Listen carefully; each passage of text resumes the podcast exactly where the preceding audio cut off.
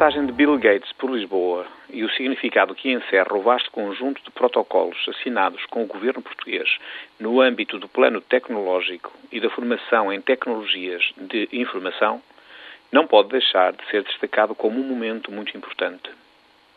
Eu sei que dentro da dialética que opõe o governo e oposição é sempre mais fácil desconfiar deste tipo de iniciativas e tentar até diminuí-las, acusá-las de retórica ou propaganda, esquecendo até que tantas vezes, para se chegar aqui, é muito mais do que o governo enquanto tal que está envolvido, não se ressalvando devidamente o papel discreto e eficaz que as empresas, as universidades, os centros de investigação e os centros tecnológicos têm na preparação de um processo desta natureza.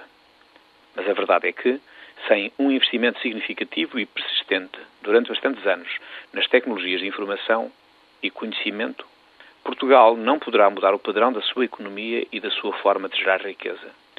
Bill Gates e a Microsoft, associados à nossa administração pública, propõem-se formar um milhão de portugueses nestas tecnologias nos próximos cinco anos. Não querer ver a importância que tem uma medida desta natureza, no sentido de colmatar uma das nossas principais debilidades, é mais do que obstinação. É cegueira. Mas a visita de Bill Gates merece ser destacada por uma outra razão porque ela é também uma lição para todos os políticos, particularmente para aqueles que exercem funções governativas em qualquer parte do mundo.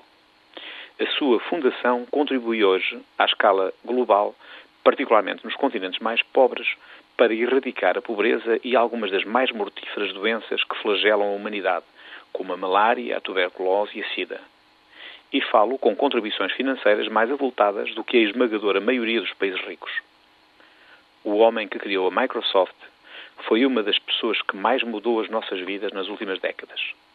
Em 90% das nações do globo, trabalha-se com os seus produtos e o seu sistema operativo.